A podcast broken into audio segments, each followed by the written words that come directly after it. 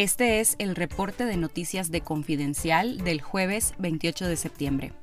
Berman Martínez fue destituido del cargo de secretario de organización del Frente Sandinista en la Corte Suprema de Justicia y es probable que también sea suspendido como secretario general administrativo de ese poder del Estado, confirmaron fuentes judiciales a Confidencial. Junto a Martínez, Walter Sobalbarro, ex dirigente de la Juventud Sandinista en Managua y director de la Oficina de Servicios Generales en la Corte Suprema, y Carlos Alberto López Tinoco, líder sindicalista, también fueron destituidos. Los tres funcionarios orteguistas coordinaban la sucursal de la granja de troles del Frente Sandinista instalada en la Corte y dedicada a difundir propaganda y a atacar en redes sociales a quienes el régimen considera opositores, reveló un reportaje de Confidencial. Lea la noticia completa en confidencial.digital.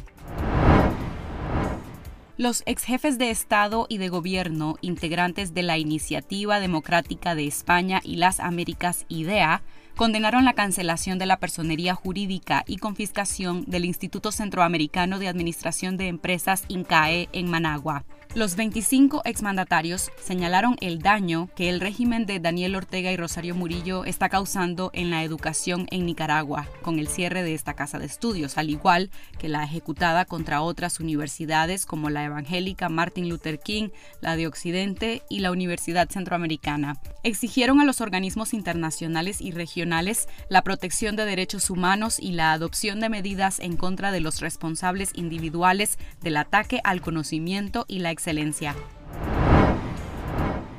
La confiscación ilegal del INCAE constituye una nueva barrera para atraer inversiones tanto nacionales como internacionales, opinan tres académicos extranjeros y dos nicaragüenses consultados por Confidencial. El director de la Fundación Nacional para el Desarrollo Funde, Roberto Rubio, comentó que el régimen demuestra que es alérgico a la inteligencia, a la iglesia, las ONGs, a la crítica y la competencia con los empresarios. El miembro del Instituto Centroamericano de Estudios Fiscales Alberto Medina, señaló que lo más grave es la confiscación, que produce temor en cualquier inversionista extranjero.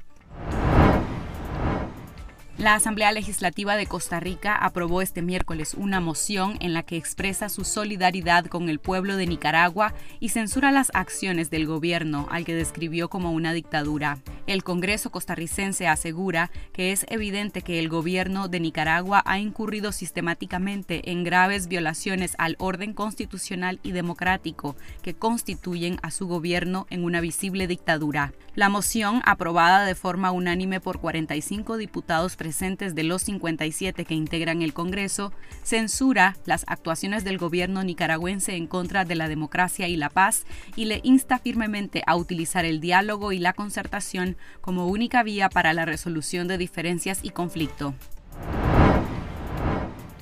En nuestro canal de YouTube Confidencial Nica les recomendamos la historia de Santos Bellorín, el campesino condenado por ciberdelitos sin siquiera tener un teléfono inteligente y que pasó del campo en Nicaragua a la urbe en Estados Unidos al ser desterrado por la dictadura de Daniel Ortega. Sí, se me ha hecho bien duro, duro, duro de, de la vida que estaba a pasar una vida nueva de cero.